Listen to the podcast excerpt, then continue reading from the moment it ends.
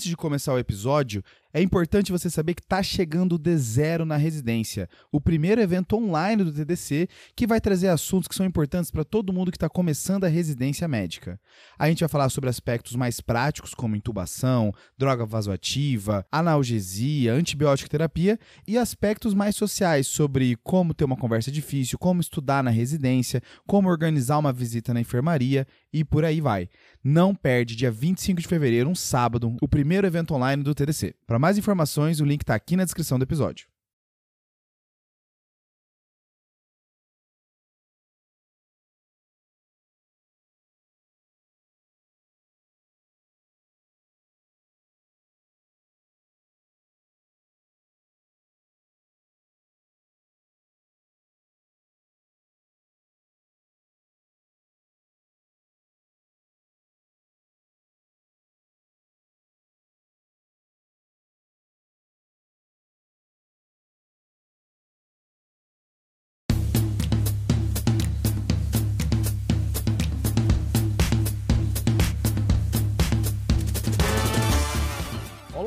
Ouvintes e telespectadores agora, né? Ah!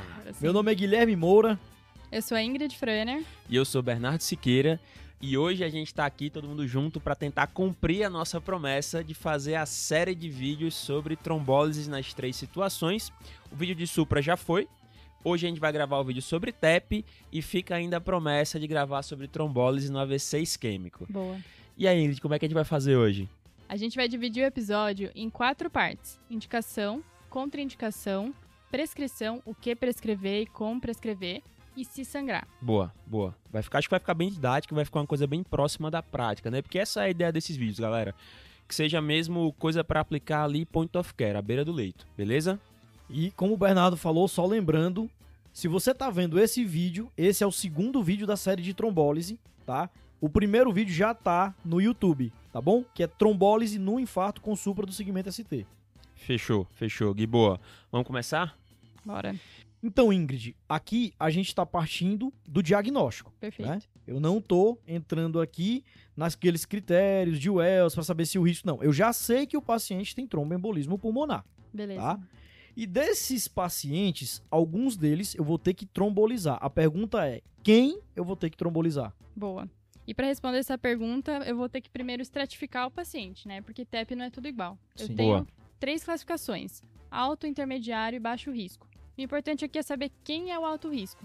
Quem tem instabilidade hemodinâmica. Porque é esse cara que vai ser trombolizado, né? Perfeito. Alto risco de morrer, né? Perfeito. Alto risco Alto de morte. risco de morrer. É Boa. aquele paciente que chega pra você e ele tá ali na iminência de morrer. Então esse cara você tem que tomar uma medida mais drástica, né? Exato. Como o trombolizar. Perfeito. O guideline da ESC de 2019, que é a base aqui da nossa discussão, ele traz três situações, tá? Um paciente em parada cardiorrespiratória, Que aí não é há o dúvida. cúmulo da instabilidade hemodinâmica, né? O cara tá morto, né? não Você dúvida. quer tentar Trazer de volta. Trazer de volta. Exato. Um paciente com choque obstrutivo, tá? Certo.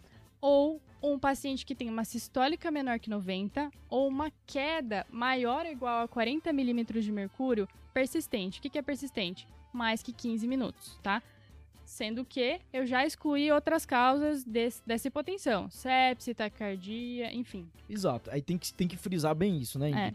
Então o paciente hipotenso e você tem que descartar outras causas. Isso, Exato. se ele Então- tiver hipotência fazendo uma arritmia lá na sua frente, É. pô, se você acha que não é pelo TEP, não é então a, a indicação de trombólise do TEP. Exatamente. Exatamente, porque como a gente vai falar, existem riscos associados à trombólise, né? Boa, Perfeito. boa, isso aí. Beleza. Então, Ingrid, mas tem algumas situações que o paciente chega pra gente muito instável, o paciente chega muito grave, Sim. que é até de certa forma irresponsável, entre aspas, você levar o paciente pra tomografia nesse momento. Pois é, não vai Exato. ter Entendeu? condição Exato. de transporte seguro, né? E aí nessa situação, como é que eu devo proceder? Se eu não tenho condição de levar o paciente de uma maneira segura e rápida para angiotomo, né? Se eu não conseguir garantir a estabilidade dele, eu preciso pelo menos tentar. Ou seja, fazer vasopressor, entubar. O guideline até traz uma situação que é bem longe da nossa. considerar ECMO para estabilizar esse paciente para poder levar para angiotomo, tá? É, realmente é, É, é a gente tá longe disso. Considerar ECMO na sala de emergência. Considere. Não, tô brincando. Às vezes o paciente um paciente internado que se fechou ali o TEP e tal. Uhum. Mas olha, encontrar pessoas habilitadas à canulação de ECMO, principalmente no Brasilzão É aí, não difícil. é simples. É muito difícil. Não, e ter a ECMO é difícil, né? Dificuldade número dois. É uma coisas. máquina bem cara. Existem situações, tá? De um TEP muito, muito grave, que mesmo você entrando com drogas vasoativas, tentando estabilizar Não clinicamente, consegue, né? você não vai conseguir, digamos, estabilizar esse paciente para levar ele para tomografia. E aí, tem alguma ferramenta que pode me ajudar nessa situação? A pergunta que não quer calar, né? Aí que entra o eco. O Ah, eco, é We are the Meu champions. O Se eco fizer é com cardiografista beira-leito. não dá, cara. Rapaz, o eco tá em tudo. É, muito não, importante. Isso é verdade. É, tá crescendo e já não tem como parar. O eco mostrando uma disfunção de ventrículo direito. E claro, eu vou fazer outros exames, né? Vou fazer um eletro, eu tenho que descartar outras causas e eu tenho que reforçar que é mesmo um TEP. E o eco vai me ajudar nisso. Eu Boa. preciso do eco. Isso é legal, Ingrid, porque assim, uma coisa que o guideline deixa muito claro é que pelo risco que está associado à trombólise, eu tenho que ter algum grau de certeza, Sim, digamos assim, Sim. Uma alta suspeição, né, Tem que Gui? uma alta suspeição e eu tenho que me respaldar com algum exame. Quando Perfeito. angiotomo não for possível, eu posso usar o eco. É né? que é o beira-leito mesmo. Exato. Perfeito. Então, Ingrid, uma coisa que chama bastante atenção no ecocardiograma, quando você faz a janela subcostal, que é aqui Uhum. abaixo do externo, tá? Beleza. é que habitualmente, normalmente, o ventrículo esquerdo é para ser maior do que o ventrículo direito, Certo. tá? Então, se numa situação de grande suspeita você coloca o probe lá e observa que o ventrículo direito tá maior ou igual o ventrículo esquerdo, numa situação sugestiva, fala muito a favor de um tromboembolismo pulmonar. Boa, boa. Grave. Eu nem preciso fazer tanto cálculo, né? Mais de olho, eu posso fazer por aí? Você coloca no subcostal e, e mede, dá pra medir também. É fácil, não é uma coisa difícil, não. Mas dá Boa. pra fazer no eyeball ali, olhômetro também, Gui. Dá, dá pra fazer. Olhando, Show, dá pra fazer. E uma outra coisa, Bernardo, que dá pra ver e não é tão difícil também, é a função do ventrículo direito. É ver como ele tá batendo. Se você vê que ele tá batendo pouco, as paredes estão mexendo pouco, é uma outra coisa que fala a favor de tromboembolismo pulmonar com é, disfunção de ventrículo direito. Né? Lembrando que não é uma avaliação tão simples de fazer pro cara que não é tão experiente, mas se você não faz, É. você não ganha experiência, Você não né? ganha experiência. Perfeito. Mas assim, Bernardo, o tamanho não é tão Não, o difícil. tamanho é uma boa. O tamanho, é uma boa. boa. Mais Acho que fácil, avaliar né? A função é mais fácil. difícil, mas o tamanho O realmente. tamanho dá pra... Quem já fez num caso de um TEP super grave com estabilidade, não esquece. Exato. Não esquece. Boa. Mas então, respondendo a pergunta que não quer calar, dá pra trombolizar o TEP com diagnóstico presuntivo? Temos que ter pelo menos um eco, né? Não dá pra ser só o diagnóstico clínico, não dá pra ser só a minha suspeita. Eu preciso de uma imagem. Boa. Boa. Boa. Tá bom, Ingrid. Então, assim, você falou inicialmente que a gente tem que estratificar o risco do paciente. Beleza. E aí vai se dividir em baixo, intermediário baixo, intermediário alto e alto risco, que é o que você falou, que é o paciente que tem instabilidade. Esse é meio que indiscutível que a gente vai trombolizar. Fechou. Tá. Mas tem alguma outra situação que não o paciente de alto risco que eu vou ter que trombolizar também? Perfeito. Então, o restante, né? Vamos simplificar. O restante dos pacientes eu vou trombolizar se ele deteriorar. Ou seja, se ele virar um alto risco. Boa. Né? E até essa indicação do paciente intermediário alto risco de ir para UTI, certo? Porque ele é o que tem mais chance de deteriorar. Então eu tenho que ficar de olho nele, tenho que monitorar, porque pode ser que ele precise de trombólise, né? Que ele piore e precise de trombólise. Tem até aquela questão, né, Ingrid, também que o próprio UpToDate cita, que é você, você pode trombolizar, por exemplo, numa situação que o paciente está com uma hipoxemia refratária, mas ele não está instável hemodinamicamente, é uma situação que você pode considerar. E uma outra situação é se o paciente tem uma disfunção importante de ventrículo direito, tá? Nada disso é consensual, mas assim, se você pega um paciente multimórbido, o paciente tem múltiplas comorbidades e associado a um tromboembolismo pulmonar, ele tem uma disfunção importante do ventrículo direito, ou seja, um paciente de alto risco para dar Uhum, ruim, Sim. você pode também considerar trombolizar, né? Pois é, e, e o- porque é o que a gente sabe, né? A trombólise ela tem um benefício de evitar o colapso hemodinâmico nos pacientes de alto risco, isso a gente sabe. Mas daí a pergunta que fica é: será que vai melhorar a hipoxemia a longo prazo? Será que vai melhorar a capacidade funcional? Será que eu tenho benefício em outras situações? E aí eu tenho uma divergência na literatura. Estudos falando que sim, estudos falando que não. Mas o principal, o fator comum deles é que esses pacientes intermediários, né, vão sangrar mais e vai ser sangramento grave. Então, nessa dúvida, né, a gente ainda não tem muito bem estabelecido de guideline para trombolizar esses pacientes. Vai ficar uma decisão que não vai ser sua sozinha. Tá? Para vocês terem uma noção, nos Estados Unidos tem um time do TEP. É, cara, eu achei, eu, achei isso, eu achei isso interessante. Achei muito né? é legal. bizarro, né? Cara, pois é. Porque assim, são vários profissionais, cirurgião torácico, hemato, pneumo, um clínico, todo mundo para decidir se vai trombolizar. Então, nesses pacientes não é tão fácil a decisão e a gente ainda não tem essa resposta. Até só para o ouvinte já ficar de olho, tá para sair o trial, o Peito 3 com TH, tá? Esse trial, ele vai testar os pacientes interme intermediário risco com um trombolítico de dose reduzida. Que é para quê? Para eu ver se eu tenho benefício de trombólise e eu tenho E eu- menos sangramento. Com a dose reduzida do trombolítico. Eu Então, Interessante. Já fica essa daí pra ficar de olho. Quando Boa. sair, Boa. Vai ser bom. Então, Ingrid, fazendo até jabá do episódio passado, né? Elegibilidade, né, Gui? de trombólise no Boa. infarto com supra, né? A gente sabe que no infarto com supra, a gente tromboliza o paciente habitualmente em até 12 horas, Bom. tá? Em situações extremas, você pode chegar até 24 horas, como a gente falou lá. Uhum. E no TEP? Quanto, até quanto tempo eu posso trombolizar? Pois é, tem aquela história, né? Ah, eu posso trombolizar até 14 dias, né? Mas o que, que é isso? A gente sabe que tem um benefício maior nas primeiras 48 horas. Mas, por exemplo, aquele paciente que a gente mandou pra UTI pra ficar de olho nele, se ele instabilizar lá pelo quarto, quinto dia, ele ainda tem benefício, né? E aí, claro, eu tenho, pelos estudos, eu tenho essa janela de 14 dias que eu tenho benefício de trombólise no TEP. Não, eu acho isso engraçado, né?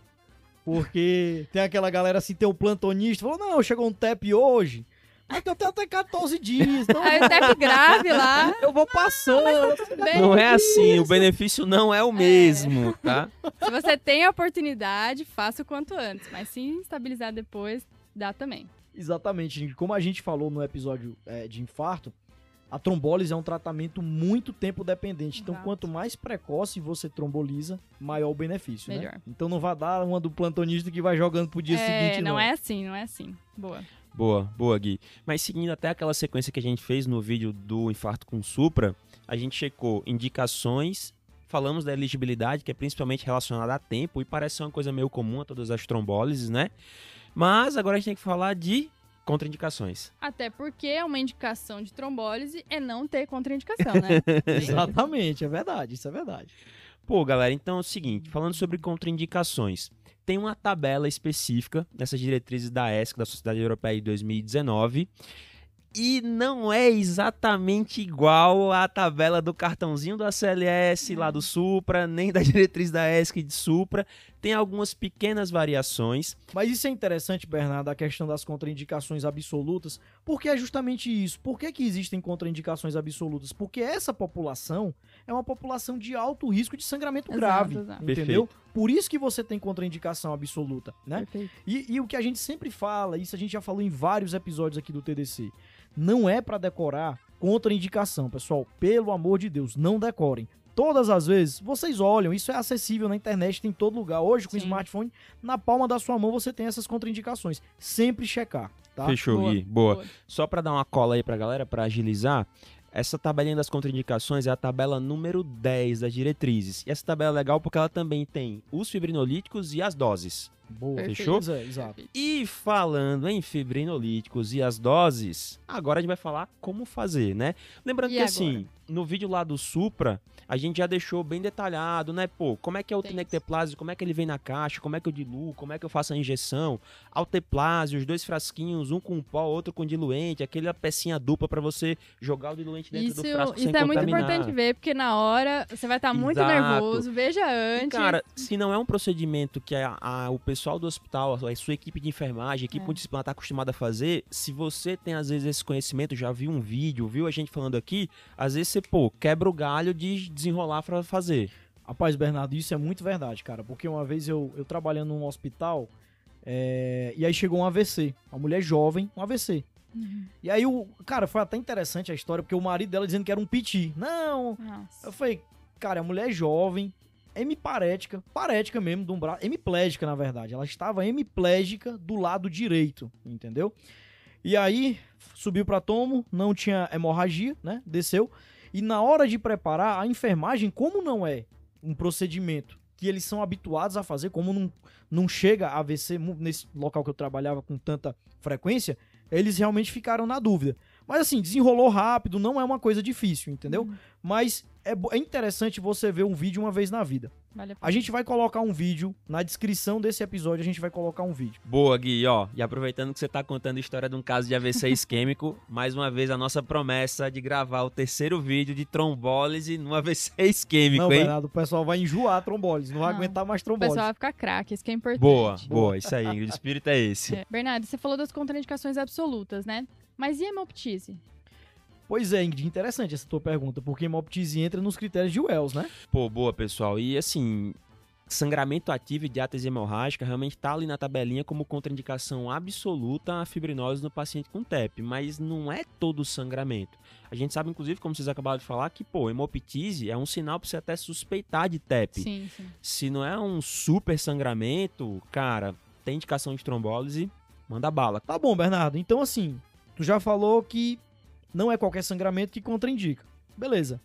Decidi por trombolizar meu paciente. E aí? Qual droga que eu vou usar? O que, que eu vou prescrever? Boa, Gui. Cara, e aqui tem coisa pra conversar, viu? Porque pelas diretrizes da ESC de 2019, só tem três drogas aprovadas pra fibrinólise no TEP. Tá.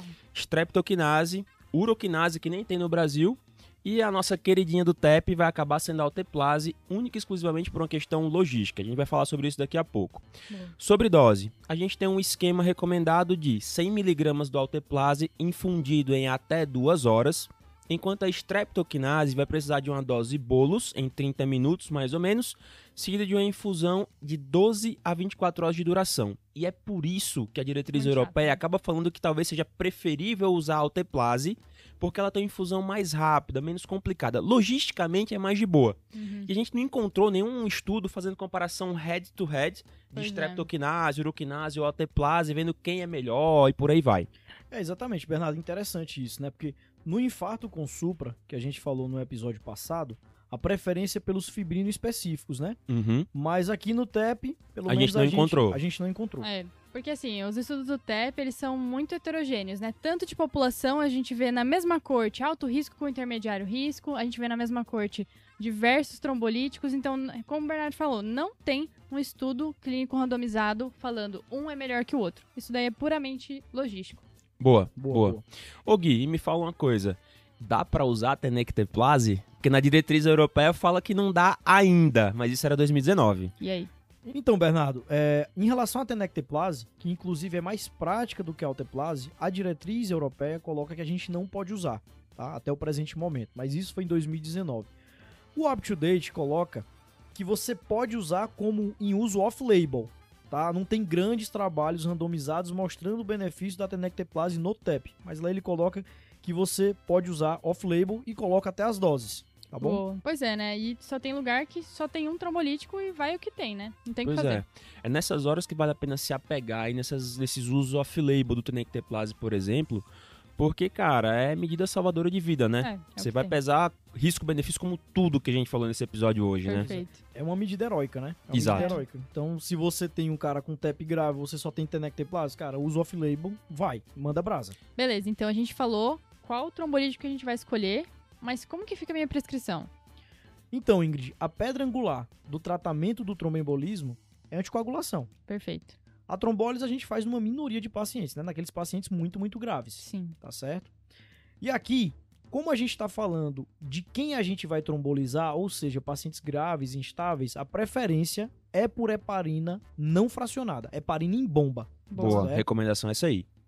Se você está diante de um tromboembolismo pulmonar não instável, ou seja, quem você não vai trombolizar, aí a preferência é por heparina não fracionada, fonda parinux ou até os DOCs mesmo, né? É, Boa, boa. pacientes de baixo risco até dá pra usar, né? Boa. Exatamente, dá até pra usar e tá barato, né? Agora, Rivaroxabana Está caiu a Quebrou a genérico. patente. Isso né? aí, bateu uma Boa. barateada boa. A gente encontra agora Rivaroxabana até de 70 reais, né? Menos, tá menos. Olha aí, hein? Olha aí, facilitando a vida do clínico. Exatamente. Pô, Gui, mas me fala uma coisa, cara. A gente comentou um pouquinho sobre isso no episódio de Supra também, porque a heparina não fracionada, o anticoagulante, aumenta o risco de sangramento, e aí vem o trombolítico, né, que também a gente se preocupa com o risco de sangramento.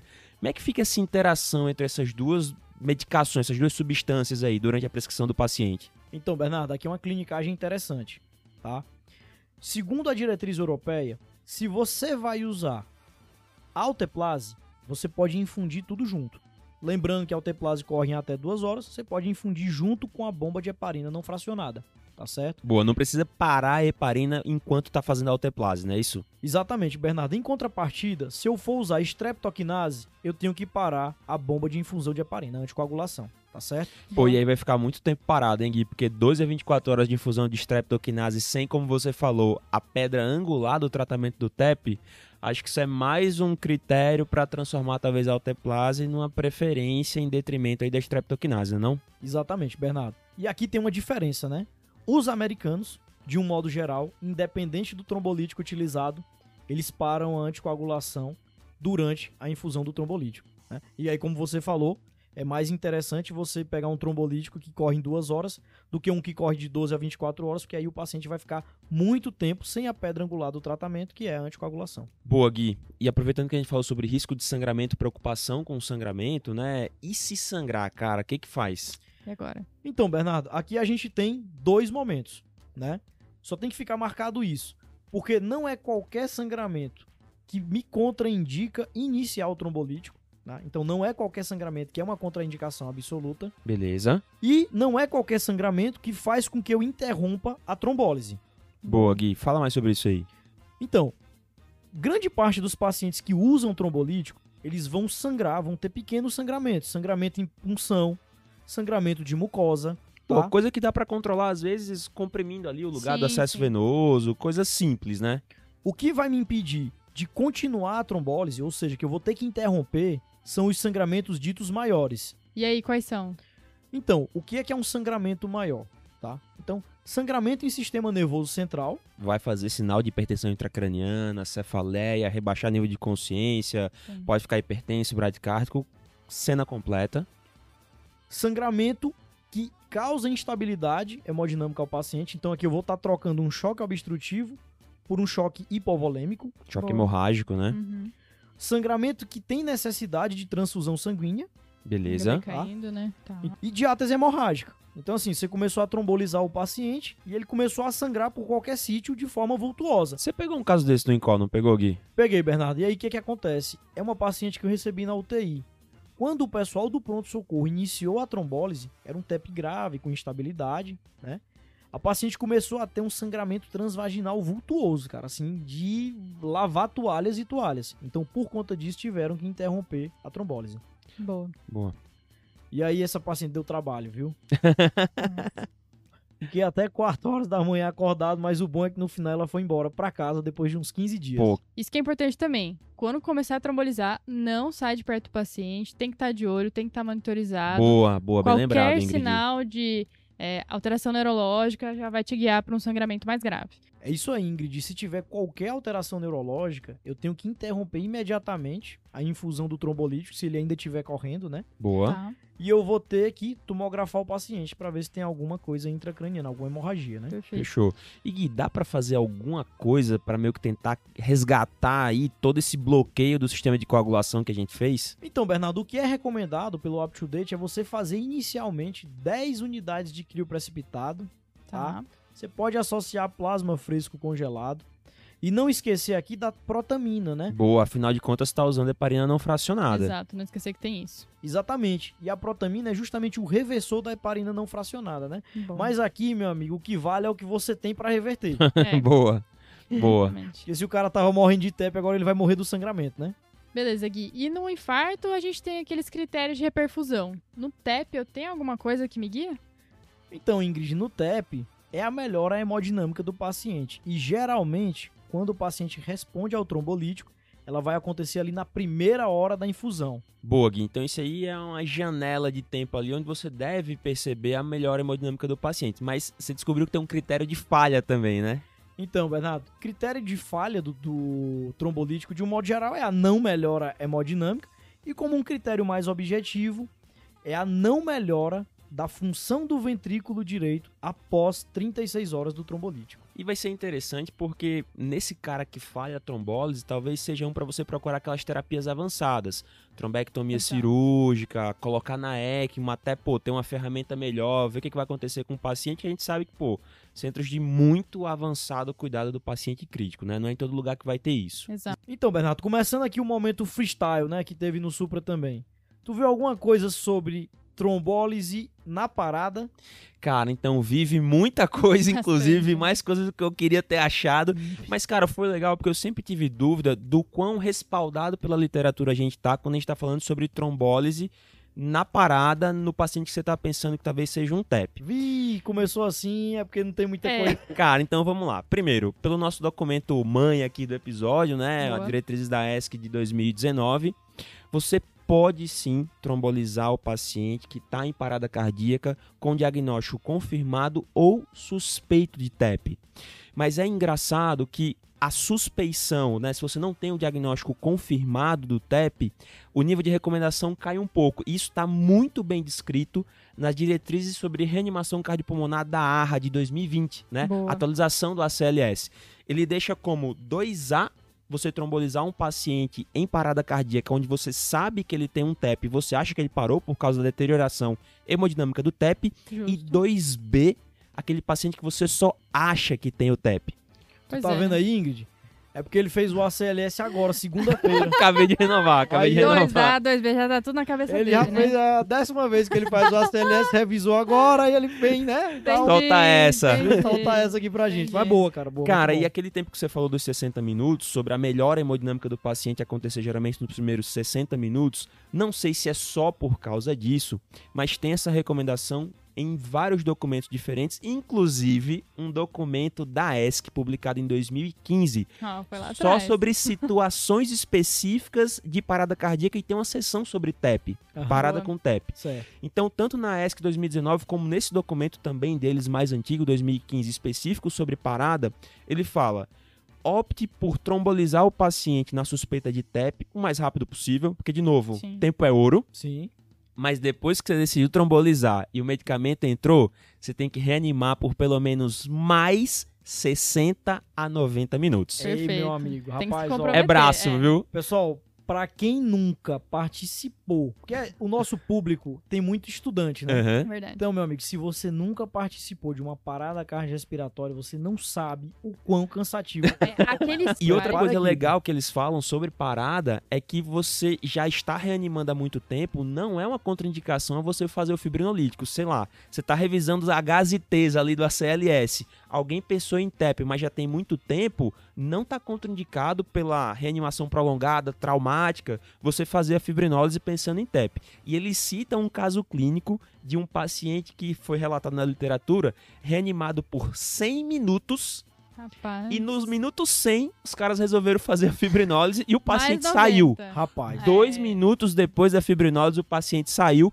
e sobreviveu, meu amigo. Ah, é Neurológico heróico, né? intacto. não, esse aí é um verdadeiro sobrevivente mesmo, viu? Total, total. Sobreviveu a parada, ainda saiu com um neurológico bom. Parabéns pra equipe, foi muito bem Não, a, a reanimado. padrão da reanimação aí foi padrão ouro Foi mesmo, padrão viu? Boa. Casinho relatado em 2014 na literatura. Então, apesar de ser muito cansativa a reanimação, né, cara, é tão gratificante quando o paciente sai bem. né? Nossa, é Se sente fantástico. volta, né? Você se sente muito Sim. bem. Você Missão salvou cumprida, né? literalmente Missão uma cumprida. vida, né? Missão cumprida. Pois é. Ô, Ingrid, vamos bater mais nele. Mais E você, meu amigo, o que, que você trouxe aí pro freestyle hoje? Então, o que eu pesquisei mais a fundo foi em relação à trombólise pelo catéter, né? Então, geralmente o acesso é feito pela região inguinal. Você vai com o catéter até a artéria pulmonar, né, onde está o trombo. Lá você pode tanto injetar o trombolítico, e aqui tem uma grande vantagem, Qual que é essa vantagem, Gui? a dose, né, Ingrid? Então aqui eu consigo fazer uma Hum. menor dose de trombolítico e o paciente sangra menos. Comprovadamente, a trombólise intravascular, o paciente sangra menos, tá? Boa, já até fazendo uma referência àquele estudo que eu falei então, né, que o TEP de intermediário risco sangrava mais em relação a quem não usava, né? Óbvio, então boa. talvez aí essa seja quase que uma dose menor, intermediária, alguma coisa assim, né? Perfeito, Ingrid. E é justamente isso que o próprio UpToDate cita. Tá. Se você vai trombolizar um paciente que não está numa situação muito consensual, e como você muito bem disse, o que é consensual? Paciente que está com instabilidade hemodinâmica, Uhum. você procura usar um método, claro, que se disponível, que sangre menos, Boa. como é o caso da trombólise intraarterial, tá? E uma outra vantagem do catéter é que você pode tanto usar ondas de ultrassom para quebrar esse trombo, meio que Caramba. pulverizar o trombo, como você também pode aspirar. Boa. Inclusive, essa paciente que a gente falou agora há pouco, Do Incor? lá do INCOR, a gente teve que levar ela para rádio intervenção. E o fazer pessoal- intervenção por catéter. Lá eles pulverizaram, né, e aspiraram o trombo. E cara, interessante, a paciente realmente voltou melhor. Quando ela voltou, caiu droga. Ela tava com dobuta e nora, né? Dobutamina e nora. É. Quando Nossa, liberou a choque, né? obstrução da É. artéria pulmonar lá, liberou o VD pra bater. Melhor, melhor hemodinâmica deve ter aparecido na hora mesmo. Então Boa. é isso. Se você tem no seu serviço, o paciente sangra menos, é uma grande vantagem em relação à fibrinólise sistêmica. Beleza, Ingrid. Então, o Bernardo já foi pra fogueira, eu já fui. Agora é a sua vez.